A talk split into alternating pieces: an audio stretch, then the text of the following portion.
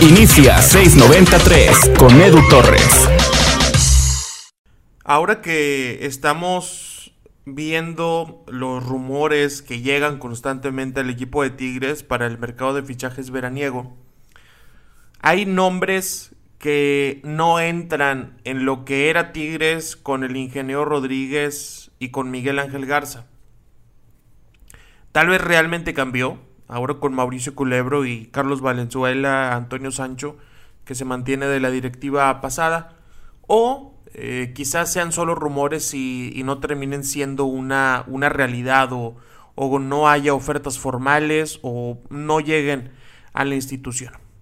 En esta edición, en este episodio del podcast 693, te agradezco muchísimo que lo estés escuchando. Ojalá que te puedas quedar hasta el final. Yo soy Edu Torres y vamos a platicar de los jugadores de 30 años en el equipo de los Tigres. Trate de hacer memoria. Te doy chance. A ti que estás haciendo ejercicio o que estás en el trabajo o que vas manejando, trate de hacer memoria. ¿Cuál fue el último jugador de 30 años o más que contrató el equipo de los Tigres? Te voy a dar unos segundos en silencio para que lo medites.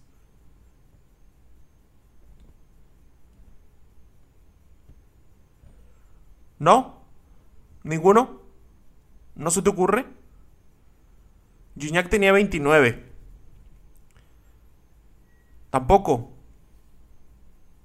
No, ninguna idea. Bueno. El último jugador de 30 años o más que contrató el equipo de Tigres fue el nigeriano Uche. Ese que entró en un partido en El Salvador, anotó un gol y no volvió a jugar. Ese fue el último jugador de 30 años que contrató el equipo de Tigres. Lo hizo en el 2015 cuando Uche tenía 31 años. Fuera de eso, han llegado algunos de 29, como por ejemplo Ismael El Chuco Sosa. Antes de, Uche, otros de 29 que llegaron fueron Sobis y Jofre Guerrón. Y el otro, o sea, el, que sigue de, de, de, 30 años o más que contrató Tigres, fue Héctor Raúl El Killer Mancilla. Él llegó a la institución, o mejor dicho, regresó a la institución en el 2016 cuando tenía 35 años de edad. No es tan común que Tigres contrate futbolistas de una edad tan madura. No, no es normal. E incluso cuando regresa Guido Pizarro de, de España no tenía 30 años.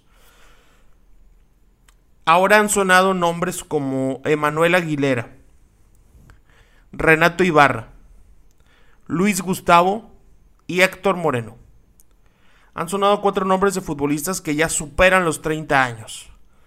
Algunos de ellos con lesiones importantes en su carrera, como sobre todo el caso de, de Luis Gustavo y por supuesto Héctor Moreno después de aquella lesión gravísima en el 2014.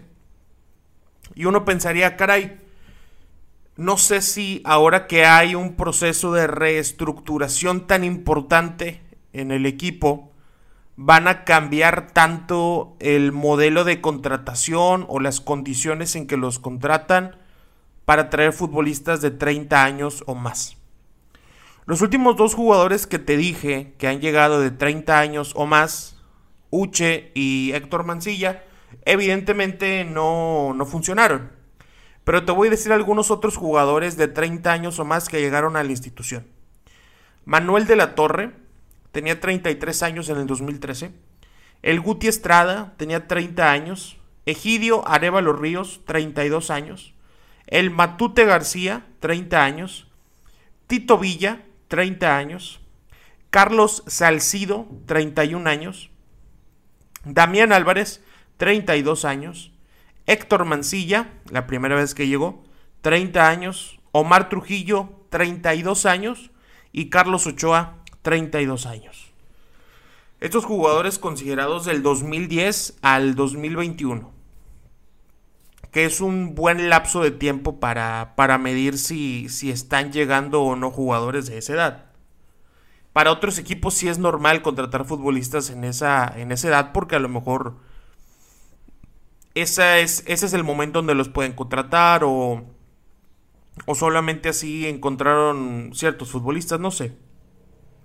Por ejemplo, el caso de Floria Tuba. Él es joven, él eh, todavía tiene, tiene mucho que dar, tiene mucho fútbol que dar.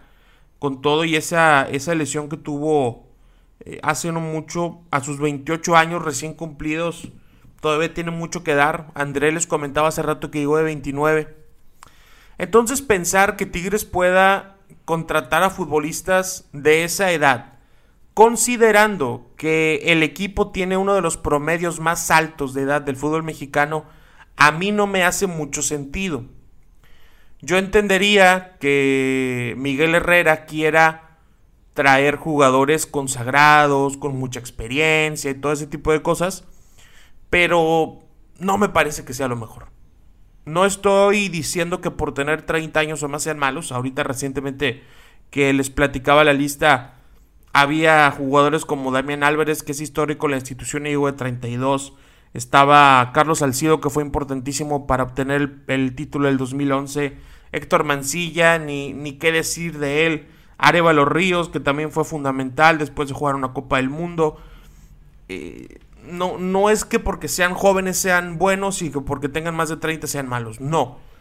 Pero sí, sí es importante tratar de, de fichar pensando, no te digo que en 4 o 5 años, pero que sí puedas contratar y tener la certeza de que, de que van a estar varias temporadas en un buen nivel si es que trabajan de buena manera. Ahora, lo decía Nahuel Guzmán, en, la presentación de Miguel Herrera, que son como los vinos, eh, entre más viejos mejores. Tal vez busca Miguel Herrera cambiar radicalmente lo que ha sido la institución en los últimos años. Busca dar un giro muy fuerte, busca desde ese tipo de detalles eh, marcar que ya llegó una nueva era en la institución. Y empieza a traer a un Renato Ibarra, empieza a traer a un Héctor Moreno, que yo la verdad lo dudo mucho no, no, no, sé si sea la vía adecuada para no para continuar, para iniciar un proyecto. Si de por sí eh, se ha hablado de la necesidad de hacer algunos recambios generacionales en algunas posiciones, eh, pensar en traer esta clase de jugadores parece que no encaja del todo. Ahora, lo que a mí me preocupa es que de los rumores que recién mencionaba, Renato Ibarra, Héctor Moreno, Luis Gustavo, hay pocos que, que, suenan y que sean menores que 30 años. Por ejemplo, Luis Romo, aunque es muy difícil que salga de Cruz Azul. Orbelín Pineda, ese sí es más accesible que, que llegue al equipo de Tigres, que salga de, la máquina y que llegue a Tigres. Eh, recientemente también comenzó a sonar Danilo Arboleda, que eh, es bastante probable que, llegue a la institución. Por cierto, Danilo pertenece al equipo de Tigres desde el 2018 y ha estado por ahí en, en diferentes sesiones en Colombia y en Moldavia.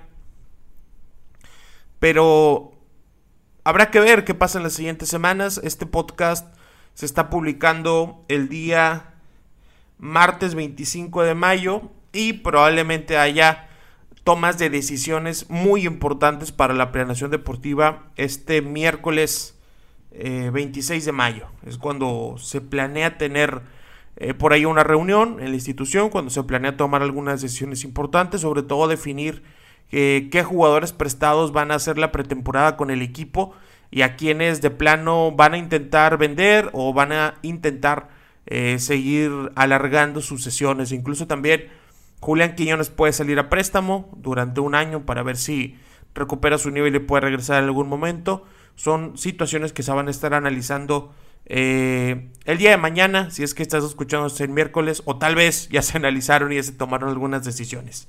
¿Tú qué opinas de que Tigres eh, esté interesado en jugadores de 30 años o más? Hace 6 años, hace 12 torneos cortos, que no llega un jugador de esa edad.